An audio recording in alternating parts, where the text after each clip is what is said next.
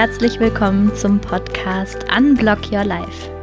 Der Podcast voller Inspiration für alle, die ihr Leben so gestalten wollen, dass es sie erfüllt. Wir erkunden hier in wechselnder Besetzung, wie mit Hindernissen, die einem im Leben so begegnen, umgegangen werden kann. Mein Name ist Antonia Neumann. Ich bin Psychologin und arbeite im Bereich Human Resources. Und ich bin heute hier mit Kai Ariane Fischer. Hallo. Hallo Kai. Du bist hauptberuflich Trainerin, Stärken- und Coactive Coach und angehende Therapeutin und darum soll es heute auch gehen, nämlich um dich und dein, deine Geschichte. Ich freue mich schon sehr drauf, dich kennenzulernen. Wir zwei kennen uns ja, man darf es eigentlich so bezeichnen, fast noch gar nicht, oder Kai?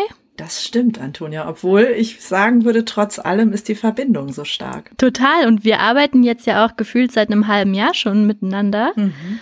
Aber so richtig, ähm, ja, in die Tiefe sind wir noch nicht gegangen. Und ich finde, das ist eine wunderschöne Möglichkeit, das jetzt hier im Podcast tun zu können. Ja, vielen Dank. Das finde ich auch. Und ich will trotzdem noch mal sagen, das ist vielleicht auch was, was über uns beide hinausreicht, ähm, dass man ja, obwohl man nicht viel übereinander weiß, außer vielleicht so ein paar Eckdaten natürlich, man trotzdem äh, ein sehr verbundenes Gefühl haben kann. Ne? Also diese mhm. Daten und Fakten über ein Leben, die sind schön, aber äh, gar nicht immer so vordergründig notwendig. Das stimmt und auch so dieses gemeinsame auf einer Wellenlänge schwingen und die gleichen Ziele verfolgen und irgendwie ähnliche Werte teilen, das spürt man auch, ohne es jemals explizit besprochen zu haben, finde mhm. ich. Das ist echt äh, magisch. Dann lass uns jetzt trotzdem mal in die Fakten reingehen. ich da dachte, kommst du jetzt nicht drum herum. ich merke schon. Aber ich lasse dich hier nicht von der Angel. Nein. Aber wir fangen mal mit den Daten und Fakten an. Mhm. Erzähl uns doch mal ähm, die Dinge, die du teilen möchtest. Wie alt bist du? Bist du verheiratet? Hast du Kinder? Was machst du als Hobbys? Was du so preisgeben möchtest? Mhm, ja, gerne. Ja, ich bin 45. Ich lebe in Frankfurt am Main mit meinem Freund und zwei Kindern. Die sind fünf und sieben im Moment. Ja, und äh, da kann man sich vorstellen, in der Lebenssituation, ich arbeite ja freiberuflich äh, seit einiger Zeit, da ist die Frage nach den Hobbys, ähm, die hat mich schon immer ein bisschen unter Druck gesetzt, ehrlich gesagt, weil ich immer dachte, wozu, also was habe ich überhaupt für Hobbys? Es gibt natürlich Dinge, die ich gerne mache, aber es gibt nicht ähm, so was Spezifisches, ne, wo ich, wenn ich Zeit habe, immer meine Zeit mit verbringe. Also im Moment ist mein Leben in jedem Fall sehr ausgefüllt mit den Komponenten, die es einfach hat. Also mit Arbeiten und Familie und äh, natürlich ein bisschen, jetzt sind wir in der Corona-Zeit äh, etwas eingeschränkter als sonst, das Pflegen von Freundschaften und äh, Kultur und so weiter. Mhm. Was ich im Moment sehr liebe, das kann ich doch sagen, weil heute auch so ein Tag ist, an dem ich es gerade gemacht habe, ist unser äh, Garten und, und unser Balkon. Also draußen zu sein mit äh, in der Natur, hier in der etwas eingeschränkten Natur, aber da ein bisschen zu gestalten und ich freue mich schon auf die, auf die Mini-Ernte, die wir dann haben werden. Mhm, was habt ihr ihr angebaut? Na, noch ist noch nicht so viel, weil es ja so kalt war, aber es wird in jedem Fall Erdbeeren geben und Blaubeeren und jetzt haben wir gerade ein Hochbeet äh, aufgebaut, das heißt ein paar Radieschen vielleicht und Möhren, das heißt auch, dass die dass es irgendwas sein muss, wo es eine schnelle Belohnung gibt, auch für die Kinder. Bisschen hm. Salat. Hm. Mhm. Mm, das hört sich toll an. Und das in einer Großstadt wie Frankfurt am Main. Ja, genau. Die hat ja, wie alle anderen Städte auch, hat die ja Nischen und wir leben hier in so einem Stadtteil, das, der äh, einen alten Dorfkern hat und einen großen Park hinten dran und ähm, das ist eine super Kombination aus Stadt und äh, Ruhe und Natur. Haben wir sehr gut getroffen, viel Glück gehabt. Magst du uns mal in einen typischen Tag von Kai Ariane Fischer reinlassen, den du gerade so hast als freiberufliche zweifache Mama? Wie sieht so ein typischer Tag von dir aus? Mhm. Ja, im Moment ist der typische Tag, ähm, dass ich erst oder mit einer gewissen Vorlaufzeit nicht so langfristig weiß, wie das dann jeweils aussieht. Ich habe ähm, ein Kindergartenkind und ein Schulkind. Im Moment sind die Schulen zu. Es gibt Wechselunterricht und auch die, die äh, Betreuung im Kindergarten steht ja immer zur Debatte. Das heißt, mein Freund und ich und äh, andere Eltern, mit denen wir uns verknüpft haben, gucken quasi wöchentlich in die Kalender.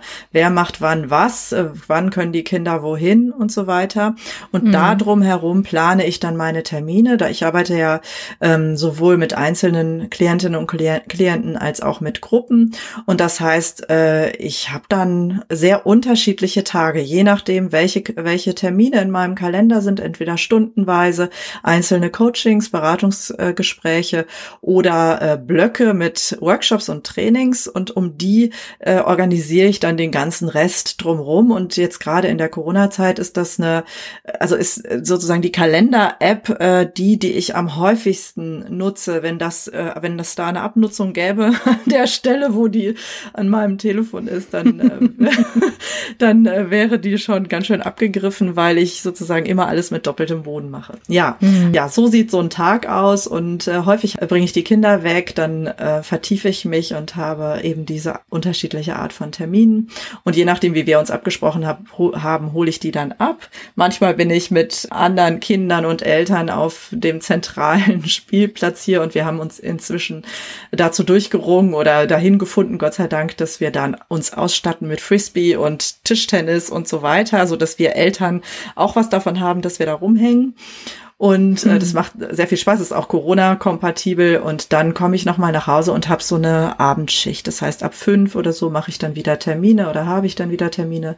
Und auch äh, oftmals abends noch gegen, äh, gegen acht und so weiter. Das heißt, ich habe so einen Komponententag und gestalte, gestalte das äh, ja viel von Tag zu Tag, muss ich sagen. Das heißt, du nutzt auch die Flexibilität des selbstständigen Arbeitens äh, sehr gut für dich aus, dass du Zeit für deine Kinder auch hast nebenbei, ne? Ja, also das ist sicherlich auf jeden Fall ein Vorteil, den ich mir gewünscht habe, den ich jetzt auch habe, dass es dieses Maß an Zeit jetzt kostet. Das liegt einfach an Corona und da bin ich natürlich auch an Punkt schon gewesen und komme mit jeder Lockdown-Welle immer wieder auch dahin, äh, dass, dass sozusagen die Frage des Maßes im Raum steht und wir uns als Paar da auch äh, justieren müssen, weil äh, das natürlich einfach ist, ne, die Freiberuflerin, äh, also das flexible Zeitkonto dafür zu nutzen.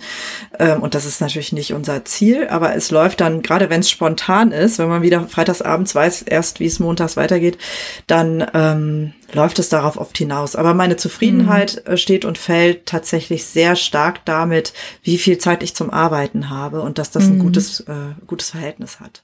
Und wenn du dann mal nur die Blöcke anguckst, wo du arbeitest, mhm. dann machst du ja, wenn ich das richtig verstanden habe, ganz viele verschiedene Sachen. Also du gibst Einzelcoachings, äh, du bist beratend tätig, du arbeitest mit Gruppen, auch als Trainerin und mhm. äh, du bist angehende Therapeutin. Also du hast, du bist sehr, sehr breit aufgestellt, oder? Ja, in der Tat. Das ist, äh, das ist total toll. Und ich merke, ähm, dass ich bin ja relativ am Anfang meiner Selbstständigkeit, dass es eine äh, sehr reiche Basis ist, die sich immer mal wieder nach hier und da verschiebt und perspektivisch auch verschieben wird. Denn du hast gesagt, angehende Therapeutin, das stimmt. Also ich arbeite jetzt nicht als Therapeutin in eigener Praxis. Dieser Teil ist noch nicht hochgefahren, könnte man sagen, einfach weil die Ausbildung noch andauert. Ähm, ja, aber ich habe mich gefragt, als ich in dem Prozess war, mache ich mich selbstständig und wenn ja, womit? Was sind eigentlich die Dinge, die mir am Herzen liegen, von denen ich denke, dass ich sie gut kann und auch wirklich gerne mache? Und da sind mhm. diese drei Bereiche bei rausgekommen und ähm, ja, ich habe damit jetzt einfach angefangen und das wird die Zeit zeigen und tut's auch jetzt schon, ähm, wie sich das so entwickelt und wie ich das gestalten kann. Da bin ich natürlich selber äh, auch total neugierig und kann eher im Rückblick sagen, so war das also im, was weiß ich, in den letzten Monaten oder so. Ja, und die Frage nach vorne zu gestalten, ist dann nochmal eine ganz andere Herausforderung. Ich denke, dass die ergibt sich so mit der Zeit. Hm. Wie kam es denn dazu, dass du dich selbstständig gemacht hast? Was hast du vorher gemacht und woher kam dieser, diese Entscheidung am Ende? Hm, ja, das ist eine gute Frage. Ich habe von mir eigentlich schon sehr lange gesagt, dass ich äh, träume davon, äh, nur noch das zu machen, was ich gerne mache und gut kann. Und war aber äh, die letzten, oder nicht die letzten 13 Jahre, aber 13 Jahre lang äh, fest angestellt in einem, als Personalerin im IKEA-Konzern. Am Ende waren es fünf verschiedene Rollen, die ich da hatte, ähm, seit ich da angefangen habe, bis ich ausgestiegen bin. Und habe immer gedacht, nee, also selbstständig traue ich mich eigentlich nicht. Und wenn überhaupt, das höchste der Gefühle an das, was ich dachte, war, ich fahre die Angestellte-Tätigkeit ein bisschen runter und ähm, starte parallel dazu eine äh, selbstständige Tätigkeit. Mhm. Und dann ähm, kam es anders und zwar tatsächlich einfach von außen, weil der IKEA-Konzern äh, sich umstrukturiert hat, auch noch dabei ist, eine große Transformation durchläuft, äh, ähm, getriggert durch ja digitale Anforderungen, wie viele andere Unternehmen und Konzerne auch. Mhm. Und ähm, ich in einer, ich war in einer globalen Rolle und äh, in, und diese der Bereich, in dem ich gearbeitet habe, äh, war sozusagen als erst oder mit als erstes im Blick für Restrukturierung und es hieß, hieß dann irgendwann, dass klar war, dass meine Rolle so nicht, dass es die nicht weiterhin geben wird. Und dann gab es ein paar interne Alternativen, bei denen ich das Gefühl hatte, da sind, äh, wäre für mich der Kompromiss zu groß, also der Kompromiss zwischen dem, was ich gerne mache und dem, was man dann eben alles machen muss in, in den Rollen, die es da so zur Auswahl gab, inklusive ähm, räumlichen Fragen. Ne? Will man da jetzt nach Schweden ziehen oder so? Und dann mhm. habe ich mich im Zuge dessen eben dafür entschieden, äh, IKEA zu verlassen. Und meine Alternative war dann, das wurde immer deutlicher, dass ich mich selbstständig machen möchte, weil ich die Alternative ja gehabt hätte, sonst was Vergleichbares woanders zu machen. Und das erschien mir nicht im gleichen Maße attraktiv. Und ähm, das ist natürlich ein Prozess gewesen. Ich habe mich da reingedacht, reingefühlt, richtig ähm, mhm. mit beschäftigt und ähm, habe das dann, man ist da so ein bisschen ausgeliefert in so einem Transformationsprozess. Ne? Viele erleben das dann so, dass es über einen hereinbricht und mhm. man eben nicht viel eigene Gestaltungsmöglichkeiten hat, was häufig dazu führt, dass es eine fiese Erfahrung ist, also emotional schwierig. Mhm. Ähm, bei mir war das dann zum Glück anders. Ich habe das dann äh, genutzt und habe einfach den Raum genutzt, um mich um meine Orientierung zu kümmern. Ne? Was will ich eigentlich machen? Und ich würde heute sagen, es kam mir extrem gelegen, ist eine goldene Gelegenheit gewesen. Mhm. Äh, und ich bin froh, dass ich sie genutzt habe. Mhm. Ich bin ja auch im Personalbereich tätig. Deswegen ist da natürlich ein besonderes Interesse, da nochmal tiefer reinzugehen. Mhm. Welche Rolle hattest du bei IKEA zuletzt? Meine, also der Titel war HR Manager im Bereich äh, Business Solutions. Also das heißt, ich habe in einem äh, globalen Teil gearbeitet, der ähm, die globale IT-Landschaft von IKEA gemanagt oder betrieben hat. Und äh, da war ich eben zuständig in dieser Funktion für verschiedene äh, Führungskräfte mit ihren Teams. Hm so dass wir da hin und her gereist sind und auch viel remote gearbeitet haben, also äh, virtuell. Ja, aber das war war sozusagen meine letzte Rolle. Und was mich da eigentlich immer angetrieben hat und auch heute eigentlich mein Hauptantrieb ist, ist, dass äh, man oder dass ich in dem, was ich getan habe, dass ich relevant äh, war für die, die's, äh, für die ich gearbeitet habe. Also dass die damit was anfangen konnten. Und das ist immer so eine Gratwanderung. Natürlich hat man auch als HR vor allem in so einem Konzern eine eigene Agenda. Da gibt's ja jede Menge Prozesse, die ja durchlaufen werden müssen. Ne? Also irgendwelche ähm, Entwicklungsprozesse, ähm, Talent Review Prozesse und so weiter weiter, Gehaltsprozesse, da ist man dann ziemlich eingeklemmt und das muss man, muss eben gemacht werden, sinnvollerweise. Aber dazwischen ist einfach viel Gestaltungsspielraum. Wie bringe ich mich ein? Wie äh, macht es für das Business Sinn? Wie bringt man das nach vorne so, dass es den Menschen, die da arbeiten und dem, was sie ähm, liefern sollen, zugutekommt? Hm. Und wie bist du da hingekommen? Also nach der, nach der Schule, du hast wahrscheinlich Abi gemacht, hast du irgendwas studiert? Wie bist du in diese, in diesen Karrierepfad reingekommen? ja, das ist eine gute Frage. Da denke ich inzwischen manchmal dran, weil ich mich heute so viel damit beschäftige, wie man äh, eigentlich Perspektiven für sich selbst entwickeln kann. Mhm. Bei mir ist es so gewesen, genau, ich habe Abi gemacht und bin dann, äh, habe dann studiert, habe mich, mh, mm, ich würde sagen, in so einen akademischen Elfenbeinturm äh, begeben. Ich habe angefangen mit Philosophie, Politik und Psychologie in einem Magisterstudiengang und äh, habe dann gemerkt, boah, das ist aber echt, äh, naja, fordert mich einseitig, ne? Also im sehr im intellektuellen Verständnis eben. Habe dann das unterbrochen und habe ein Jahr in einer Kommune gelebt in Ostsachsen. War das in einem großen Projekt, das versucht hat, Leben und Arbeiten zusammenzubringen unter einer sozialökologischen Brille oder unter so einem Schirm. Das war ganz spannend, weil das ja im ehemaligen Osten war und ähm, da sehr viele Leute mit ganz unterschiedlichen Biografien äh, äh, gelebt und gearbeitet haben und die eine sehr und versucht haben, eben äh, bewusst Perspektive zu entwickeln. Das hat mich sehr angesprochen, weil es mir auch darum ging, dass das, was man erdenkt oder versteht über die Gesellschaft, in der man lebt, naja, was daraus zu machen, ne? was zu gestalten und so weiter. Und dann habe ich gemerkt, nach einem Jahr, das war dann auch gut, es war dann sozusagen der andere, also war sehr erfahrungsbezogen, nicht sonderlich intellektuell. Und dann bin ich äh, zurück an die Uni und hab, bin Soziologin geworden, habe Soziologie studiert, ähm, auch mit den Schwerpunkten Philosophie und Psychologie, weil ich sagen muss, für mich hat eigentlich immer das Individuum im Mittelpunkt gestanden und die diese drei Disziplinen, die Philosophie, Psychologie und Soziologie, haben da eine sehr eigene, aber natürlich auch eine sehr ähm, verbundene, einen sehr verbundenen Blick drauf. Ne? Während die Psychologie das eben eher äh, isoliert und in den Mittelpunkt stellt und auch intrapsychische äh, ähm, Prozesse natürlich fokussiert, äh, fragt sich die Soziologie ja, wie funktioniert das gemeinsam? Warum ähm, finden Gemeinwesen oder warum bilden sich Gemeinwesen mit welchen Strukturen und Regeln und so weiter? Und die Philosophie stellt ja die ganz großen Fragen oder ermöglicht die ganz großen Fragen. Warum ist das eigentlich so? Wofür ist es gut? Wonach sollte es sich richten? Und so weiter. Und das hat eigentlich äh, die Art, wie ich aufs Leben geguckt habe und auch heute würde ich sagen, gucke, ähm, am besten abgebildet. Und deswegen ja, bin ich da drin gelandet. Also ich bin von der Ausbildung her Soziologin und dann bin ich fertig gewesen mit dem Studium und das ist dann jetzt eigentlich die Frage, die du gestellt hast. Wie bin ich dann zu Ikea gekommen in diesen sehr pragmatischen Personalbereich? Das war so, dass ich wirklich im Rahmen meines Studiums mich nicht mit der Frage beschäftigt habe, womit will ich eigentlich irgendwann Geld verdienen. Ich mhm. habe zu dem Zeitpunkt noch äh, parallel zum Studium eine therapeutische Ausbildung gemacht und habe mich dann am Ende gefragt, was mache ich denn jetzt? Und ähm, die Perspektive als Therapeutin damals in Berlin äh, anzufangen zu arbeiten, war, war für mich relativ prekär, also tatsächlich ökonomisch prekär. Und dann habe ich mich gefragt, was kann ich eigentlich und wer gibt mir Geld dafür? Also mhm. er würde mir dafür Geld bezahlen. Und dann habe ich auch damals einen ziemlich systematischen Prozess ähm, für mich durchlaufen und habe das wirklich so äh, mit verschiedenen Methoden, Büchern äh, und damals gab es auch äh, Beratungsmöglichkeiten für Absolventen da, äh, also durch Unterstützung auch, habe ich versucht, da Klarheit reinzubekommen. Und da hat sich eben der Personalbereich rauskristallisiert. Und ähm, was mir dann noch wichtig war, weil ich eben so weit entfernt war von Unternehmen, habe mhm. ich gedacht, nee, also für jedes Unternehmen möchte ich nicht arbeiten, sondern da braucht es eine gewisse äh, Überschneidung zu meinen Werten. Und dann gab es eben ein paar, die da in Frage gekommen sind. Und zum Glück muss ich wirklich sagen, habe ich äh, bin ich bei Ikea gelandet. Das äh, war eine äh, super gute Erfahrung und natürlich äh, ja toll. Und ich bin Ikea für sehr vieles mhm. dankbar, was in den folgenden 13 Jahren dann äh, da für mich möglich war. Also hast du da tatsächlich eine Einstiegsposition bekommen? Ich habe als Trainee angefangen, ja. Hm. Ja, spannend.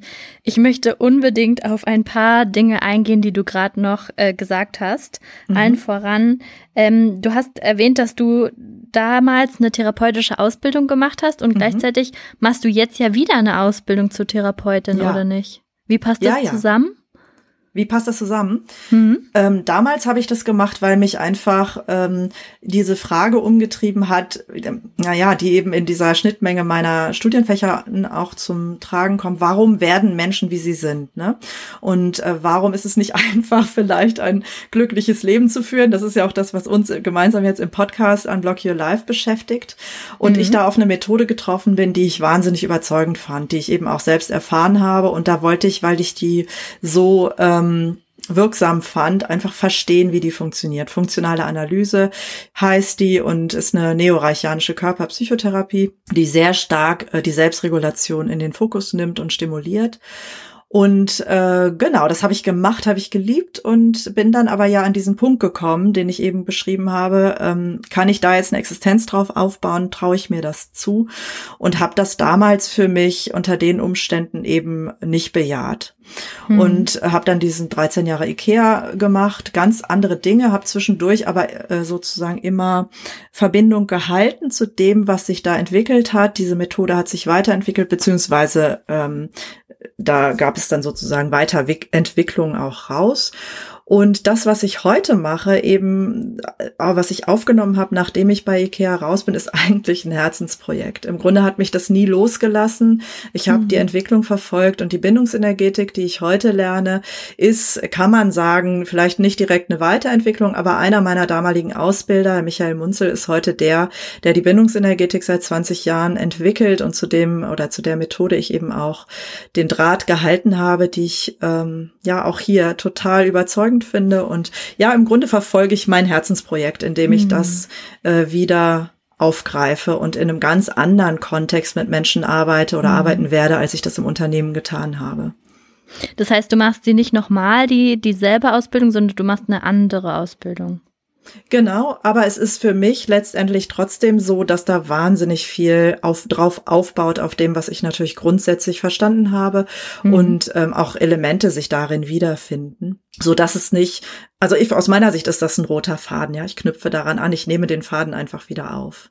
Und was ist Bindungsenergetik? Ja, das ist eine gute Frage und es ist auch immer so, dass wir uns innerhalb der Bindungsenergetik fragen, wie beschreiben wir das am besten? Also das ist eine ähm, sehr junge ähm, Therapiemethode. Der Michael Munzel entwickelt die etwa seit dem, seit den letzten 20 Jahren, seit dem Jahr 2000 oder so. Hat mhm. selber viele Wurzeln natürlich, ist, ähm, Psychologe und Therapeut seit vielen Jahren. Ähm, ja, wie wird man sagen? Also das ist eine, eine Methode, die sehr stark auf den Erkenntnissen der Bindungstherapie, äh, Bindungstheorie aufsetzt. Das heißt, dem, was man ähm, John Bowlby und andere herausgefunden haben, darüber, wie der Mensch, wie die menschliche Natur funktioniert. Man kommt auf die Welt und man nimmt Bindung auf. Man äh, muss mhm. sich verbinden, sich binden, ähm, um überleben zu können. Und äh, das ist das eine Fundament. Das andere ist auch hier äh, der Einbezug des Körpers und ähm, vor allem auch des Herzens. Es gibt sehr viele Studien, die da über das der Herz als Organ äh, sehr viel rausgefunden haben. Zum Beispiel die Herzintelligenzmethode gibt es ein, ein Buch ne? also Hand aufs Herz. Und ähm, ja, man kann sagen, es ist ein total gesundheitsbezogener Ansatz. Also wenn man es radikal hm, beschreiben würde, würde man sagen, es geht nicht so sehr darum, äh, Störungen zu behandeln oder zu Genesung zu bringen, sondern zu finden und zu festigen, was in einem Menschen das äh, ihm total eigene Gesundheit oder gesunde Fundament ist. Das ist natürlich total komplex dann in der Art der Arbeit und in dem, was sich da auftut. Das ist ja bei allen therapeutischen Vorgehensweisen so. Aber das kann man vielleicht sagen, ist, sind so ein paar Grundpfeiler, ähm, zusätzlich vielleicht zu dem Element des, äh, des energetischen Arbeitens. Ne? Es geht äh, so ein bisschen die Frage, was ist eigentlich da, was ist eigentlich die Psyche und äh, psychische Energie und ähm, ja, wie kann man da, wie kann man damit so arbeiten, dass es eben das Wohl und das, die Gesundheit von jemandem fördert? Aber wie kann ich mir das vorstellen, wenn ich zu einem ähm, Bindungsenergetiktherapeuten in die Praxis komme? Ist das wie in der Psychoanalyse, ich liege auf einer Couch und schaue den Therapeuten nicht an, sitzt wir uns gegenüber, sprechen wir die ganze Zeit miteinander, machst du Übungen? Wie kann ich mir das vorstellen? Mm, also in der Regel würde ich sagen, es ist so, man kommt hin und wie in wahrscheinlich ganz vielen anderen äh, Ansätzen auch, sitzt man sich erstmal gegenüber, in der Regel das gemütliche Sessel oder so, und ist sich zugewandt und spricht, also mhm. bekommt die Frage gestellt, wie geht's oder was bringst du mit oder äh, ja, hat einfach einen offenen Raum, um zu erzählen. Mhm. Und ähm, dann äh, sozusagen ist, gibt es Möglichkeiten, da einzuhaken, ne? Also zu gucken, worum geht's eigentlich, was sind die, die Punkte, an denen es für die Person wichtig wird oder äh, blockiert ist vielleicht, ne? Oder schwierig wird, oder welches Thema ist es denn?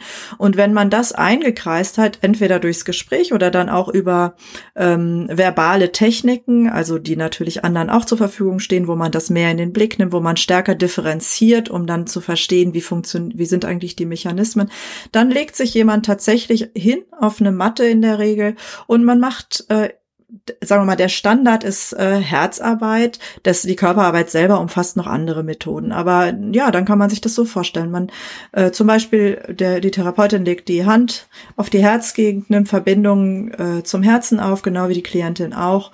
Und ähm, dann guckt man, was auftaucht und was darüber sich für Informationen ähm, ergeben und über die spricht man und äh, gemeinsam, also die Klientin oder der Klient berichten, was sie erleben oder was ihnen einfällt.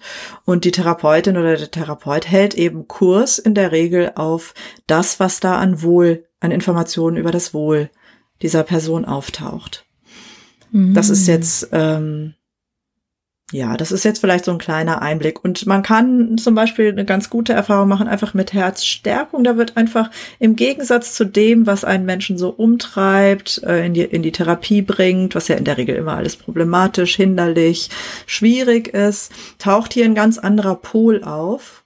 Mhm. Ähm, also sozusagen eine Referenz, ja, die auch schon alleine zeigt, das ist nicht alles. Ich bin eigentlich noch viel mehr und ganz viel ähm, Positives. Und darum hm. geht es im, in der Folge. Mit natürlich, wie gesagt, vielfältigen Methoden und sowohl im, im sprachlichen Austausch als auch in der Körperarbeit. Hm. Macht man das als Privatzahler oder ist das von den Krankenkassen unterstützt?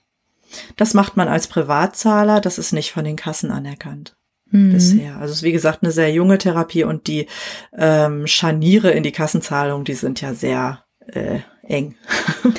Und mit welchen Themen kommt man da am besten hin? Also gibt es vielleicht bestimmte Themen, die sich ganz besonders gut eignen und gut lösen können? Nein, ich würde sagen, das ist ganz offen. Also anders als jetzt beispielsweise in der Verhaltenstherapie, wo man zum Beispiel sagen kann, äh, wenn man eine Angst oder eine Phobie weghaben will, dann können die das ganz besonders gut, weil die Techniken haben, die darauf ähm, sich stark beziehen. Würde mhm. man hier, würde man hier sagen, dass es sozusagen das Symptom ist einfach sozusagen eine Art Einstieg, ne? Und das kann mhm. ganz vielfältig sein, wie das Leben eben auch. Mhm. Und ähm, Kurs hält man auf die, nicht aufs Abschaffen des Symptoms, sondern äh, Kurs hält man auf die Gesundheit der Person, auf die stärkenden ähm, Kräfte, auf das Wohl und äh, das Verständnis ist, und es zeigt sich eben in der Erfahrung, dass je mehr Zugang dazu äh, möglich ist, desto weniger äh, wird das Symptom. Und da ist es ganz egal, was es ist. Ja, und das sind mhm. ja in der mhm. Regel sind Symptome ja so so die Eisbergspitzen. Ne? Mhm. Was sind denn so typische Symptome, mit denen Klienten ankommen? Also da würde ich sagen, das ist wirklich vielfältig. Ne, das können Leute sein, die sich überfordert fühlen, die so eine Art ähm, äh, also im, zum Beispiel in der Arbeit oder so diese Erschöpfungssymptome äh, mhm. haben, wo man sagen würde Burnout oder so, ne, ist ja ein naja, so ein äh, Symptombild, was man jetzt häufig hört. Ähm, das können auch Ängste sein, das können äh, körperliche Symptome sein, ja, also Somatisierung, bei denen, mhm. das gibt es oft, dass so, also dass äh, man lange versucht hat, irgendwas in den Griff zu kriegen, körperlicher Art, es klappt nicht und es äh, also zeigt sich oder man kommt dem so ein bisschen auf die Schliche, dass es vielleicht andere Ursachen haben könnte oder es Sinn machen könnte, das äh, sozusagen von der Psyche her oder mhm. ganzheitlicher in den Blick zu nehmen. Ich denke, das ist ein Zugang, den äh, der natürlich auch in andere Therapien führt. Ähm, Genau, also das ist sozusagen super vielfältig. Ja, Entscheidungsfragen, mhm. ähm, ähm, Übergänge im Leben, äh, wo man auch generell sagen könnte, kann, da gibt es ja auch immer mal wieder Anpassungsstörungen, äh, bei denen das unterstützen kann. Also eigentlich alle mhm. Situationen, wo man das Gefühl hat, ich lebe eigentlich nicht voll mein Leben oder nicht aus voller mhm. Kraft mhm. oder nicht das Leben, was eigentlich äh, mich zufrieden machen würde. Mhm. Ähm, und das macht sich dann an irgendwas fest, an irgendwelchen Symptomatik. Spannend. Und eine Coaching-Ausbildung hast du auch gemacht, oder?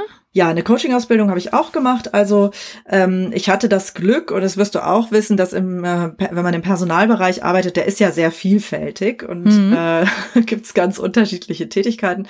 Und zum Glück für mich auch viele, die wirklich mit äh, Entwicklung von Menschen zu tun haben oder Unterstützung von Menschen in ihrer Entwicklung zu tun haben. Also das heißt, bei IKEA habe ich das eigentlich schon begonnen. Ich habe bei IKEA eine Self-Managed Learning-Ausbildung gemacht. Das ist ein Ansatz von Ian äh, Cunningham, ähm, wo es darum geht, geht, Individuen oder aber auch vor allem Gruppen darin zu unterstützen, selbstverantwortlich zu entscheiden, was will ich eigentlich, was äh, ist mein Ziel und welcher Weg passt zu mir, äh, um dieses Ziel zu erreichen. Also wie, wie gestalte ich mein eigenes Lernen?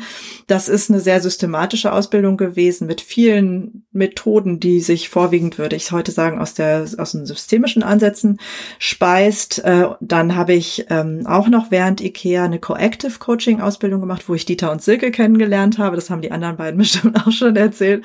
Ähm, ja, also ein, das ist eine ähm, Coactive Coaching ist ein Ansatz, der aus den USA kommt, global vertreten ist und sehr ähm, ja, wie soll ich sagen, sehr äh, anwendungsbezogen ist. Also man ist von Anfang an dabei äh, zu coachen als Coach, also in, in den Ausbildungen. Ne? Also das äh, Verhältnis von Theorie und Praxis ist sehr ausgewogen. Da springt mhm. man tendenziell eher ins kalte Wasser.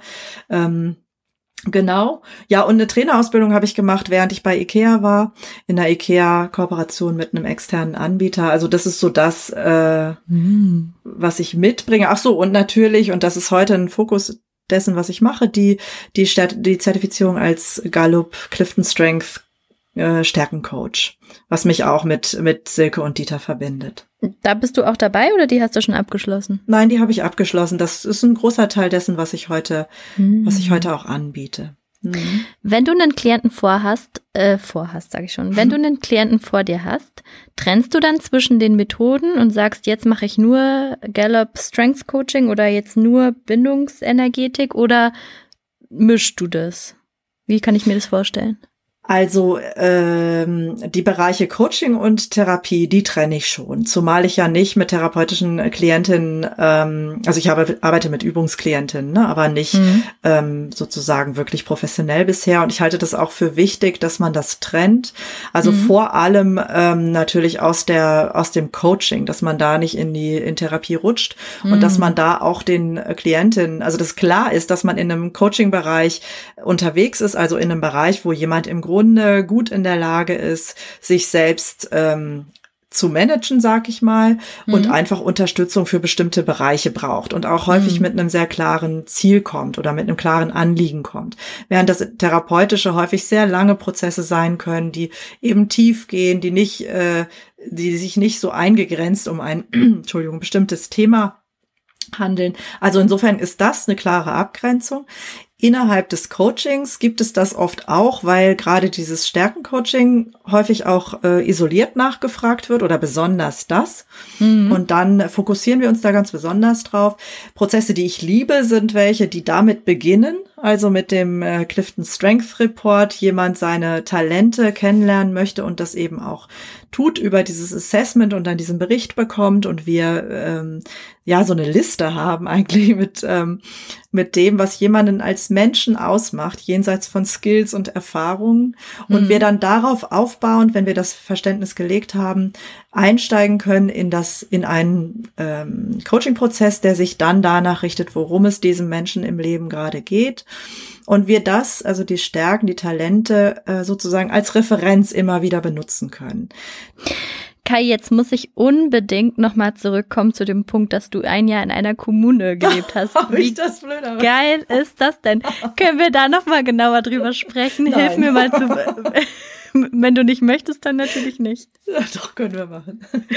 Oh, ich bin so neugierig. Äh, wie muss ich mir das vorstellen? Also, habt ihr da alle gemeinsam Lebensmittel angebaut oder euch geteilt, alle in eine Gemeinschaftskasse? Es gab gar kein Geld. Hilf mir mal. Wie kann ich mir das ja, vorstellen? Ja, das war das äh, sozialökologische äh, ähm, Modellprojekt äh, Pomritz, Lebensgut in Pomritz in Ostsachsen, wirklich dem einem der östlichsten Zipfel, ähm, hinter oder zwischen Bautzen und Görlitz auf dem Land in so einem alten ähm, LPG, äh, war wohl ein alter LPG-Betrieb, in so einem alten, wahrscheinlich irgendwann mal Rittergut oder so, also ein ziemlich großes Ding.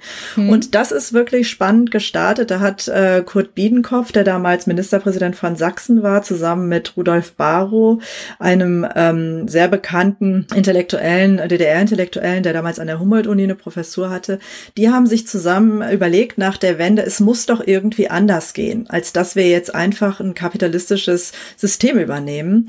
Ähm, und äh, wie kann man das, wie kann man das eigentlich angehen? Und dann hat das Land Sachsen gesagt, oder Kurt Biedenkopf damals gesagt, wenn ihr äh, Leute findet, die Lust haben oder die sich wirklich ernsthaft damit beschäftigen wollen, das ausprobieren wollen, dann stellen wir als Land ähm, einen Ort zur Verfügung. Und so ist es entstanden. Also Also das ist wirklich sehr ähm, durchdacht gewesen mit einem hohen Anliegen. Und ja, man hat versucht, Leben und Arbeiten unter einen Hut zu bringen, ähm, sozial-ökologisches Leben, also Leben nicht auf Kosten der Natur, nicht auf Kosten anderer Menschen.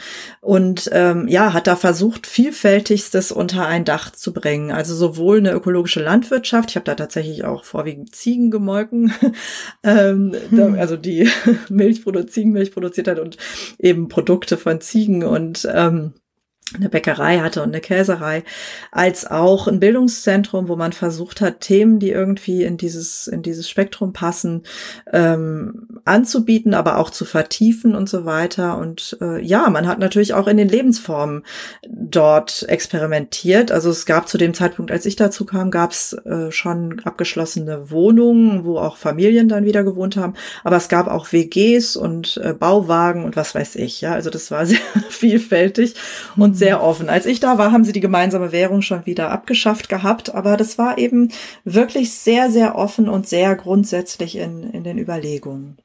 Und wo hast du gewohnt? In einem Bauwagen? Ich habe in einer WG gewohnt. ich hatte ein Zimmer in einer, in einer WG. Mit wie vielen Leuten? Ach, das weiß ich gar nicht mehr. Es war so eine offene WG, waren vielleicht sechs, sieben. Es war auch eine Familie, die noch dazu gehörte. Hm. Hast du noch hm. Kontakt mit Menschen aus der Kommune heute?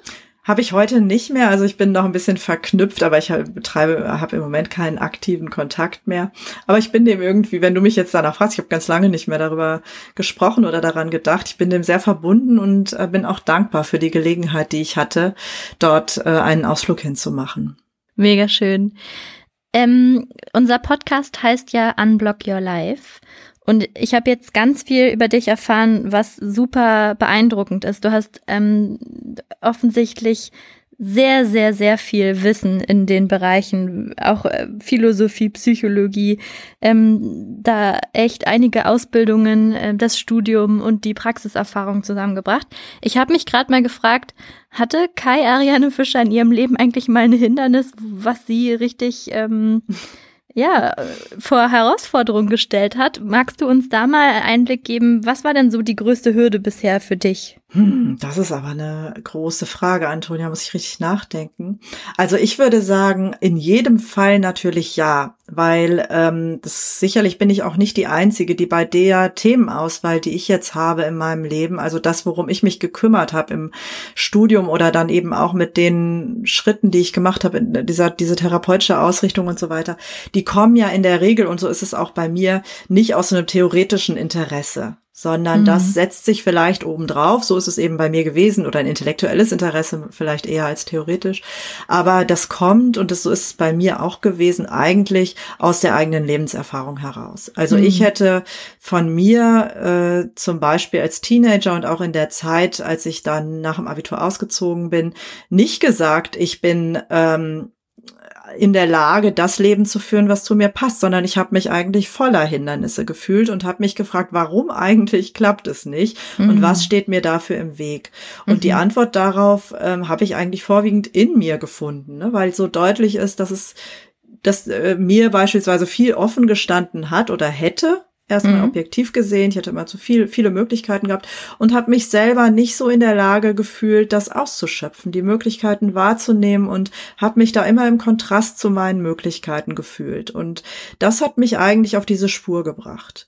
Und auch ähm, vorher, äh, vor allem während der Schulzeit, habe ich viel Erfahrung gemacht mit Menschen, die anderen nicht sehr wohlgesonnen waren und habe mich immer gefragt, wie kommt das eigentlich? Warum gehen Menschen so fies miteinander um? Warum fühlt sich jemand besser? Besser, wenn man, wenn er jemand anderen schlecht macht und so weiter. Und mhm. auch das ist eigentlich eher ein Hindernis, ne, würde ich sagen, an dem entlang ich dann mein Interesse ähm, entwickelt habe dafür, wie Menschen eigentlich funktionieren, was es braucht, damit es ähm, äh, wohlwollend zugeht und Entfaltung möglich ist und so weiter. Also ich würde sagen, im Grunde ist meine Entwicklung ähm, findet eigentlich oder fand an Hindernissen entlang statt. Hm. Ähm, also ich frage mich gerade, du hast gesagt, du hast die Antworten dazu, was dir im Weg steht, in dir drin gefunden. Was hat dir denn im Weg gestanden und wie bist du es über, ähm, wie hast du es überwunden? Also zum Beispiel die Frage, äh, also ich habe mich sozusagen im Leben wiedergefunden und habe mich gefragt, bin ich eigentlich, habe ich die Verbindungen zu anderen Menschen, die ich mir wünsche? Habe ich die Freundinnen und Freunde, die ich mir wünsche? Habe ich die äh, Partner, die ich mir wünsche und so?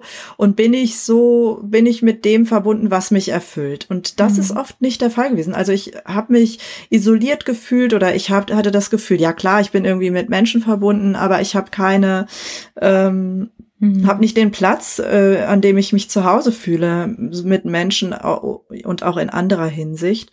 Und ähm, das hat mich dahin geführt, wie ich mit Beziehungen umgehe. Ne? Und ob ich, also diese Frage von Nähe und Distanz, wie wohl fühle ich mich eigentlich mit Nähe, wie dringend brauche ich Distanz, was halte ich mir vielleicht alles vom Leib, um mich vielleicht nicht blöden Erfahrungen auszusetzen und so weiter. Wovor habe ich Angst? Was steht mir da im Weg?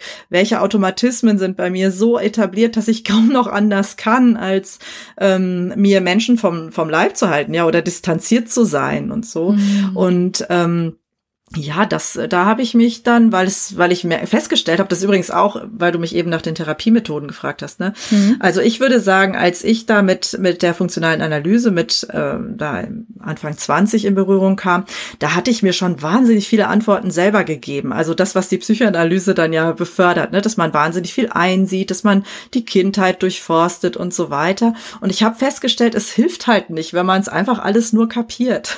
Mhm. Ich habe dann verstanden, warum ich so bin. Und und es hat trotzdem nichts verändert. Und ähm, mhm. das hat mich auch dazu äh, gebracht, eben andere Wege zu versuchen, die viel ganzheitlicher waren und gar nicht nur so stark über Verstand und äh, Erkenntnis und intellektuelle Einsicht gegangen sind.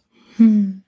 Also diese inneren Mechanismen, um die sich je nachdem, welche Ansätze man verfolgt, natürlich sowohl im therapeutischen als auch im Coaching-Bereich äh, Ansätze ganz besonders kümmern, ne? dass man versteht, welche Mechanismen treten wann in Gang und sie wieder in die Lage, sich selbst wieder in die Lage bringt, sie selbst zu steuern und nicht davon gesteuert zu werden. Mhm. Wunderschön, sehr, sehr, sehr kraftvoll. Was kommt denn als nächstes? Also du wirst wahrscheinlich die Therapieausbildung abschließen. Ähm, glaubst du, du wirst noch eine andere Ausbildung äh, machen irgendwann? Oder war es das jetzt an Ausbildungen? Also sagen wir mal so, das ist der Bereich, in dem ich jetzt unterwegs bin, so wie Silke und Dieter auch, der ist ja voll von lauter Ansätzen, von spannenden Möglichkeiten, von irgendwelchen Fokussetzungen, die man machen kann. Und ich merke, und das sieht man auch, wenn man in meine Stärken guckt, zum Beispiel im Gegensatz zu Dieter und Silke, ich bin gar nicht so wissbegierig. Das heißt, ähm, ich habe so ein, stelle ich jetzt fest, seit ich in dem Bereich unterwegs bin, irgendwie so ein Filter für mich, da rauscht wahnsinnig viel durch. Das nehme ich irgendwie zur Kenntnis. Und und so ein ganz paar Sachen bleiben immer mal hängen. Und das sind die, mit denen ich dann ganz viel anfangen kann. Aber mir geht's eigentlich im Moment eher darum, und ich mache natürlich Weiterbildung, auch heute schon. Ne? Ich vertiefe die Stärken, ich vertiefe auch andere Coaching-Techniken, ähm, bei denen ich das Gefühl habe, dass es anknüpft und mich ähm, besser macht in dem, was ich, wie ich sowieso schon arbeite und woraufhin ich sowieso schon ähm, ziele. Also dieses, die, man kann sagen, dieser Gesundheitsfokus aus der Bindungsenergetik ist äh, passt ganz gut zu dem Talentefokus der der ähm, von Gallup, ne, von dem Stärkenansatz äh, und so weiter. Gibt andere Ansätze, die nennen das Essence oder Source oder so. Also ähm, das, da gibt es einiges, was dazu passt. Das würde ich sagen, ist so ein Filterkriterium, was ich habe. Aber mir geht es eigentlich gar nicht so sehr darum, noch breiter zu werden, sondern eher ähm, das zu vertiefen, was ich für mich eben für so überzeugend halte und auch merke, dass es zu mir passt in der Art zu arbeiten.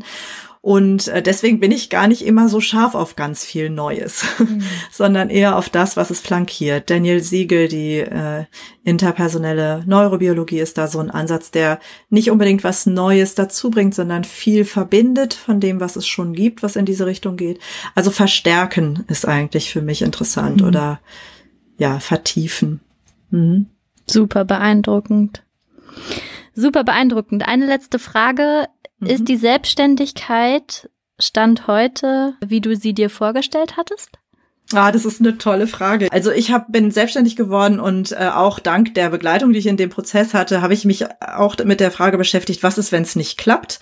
Was ist die Exit-Option? Und ähm, das heißt, da bin ich jetzt sehenden Auges rein. Und ich muss sagen, es klappt viel besser, als ich gedacht habe. Ich ähm, freue mich da super drüber und merke einfach, dass ich äh, im Moment in, in, also sozusagen mit dem einfach mich beschäftige, was kommt. Und das ist sehr vielfältig und ähm, auch viel oder genug genug, äh, also passt sehr gut.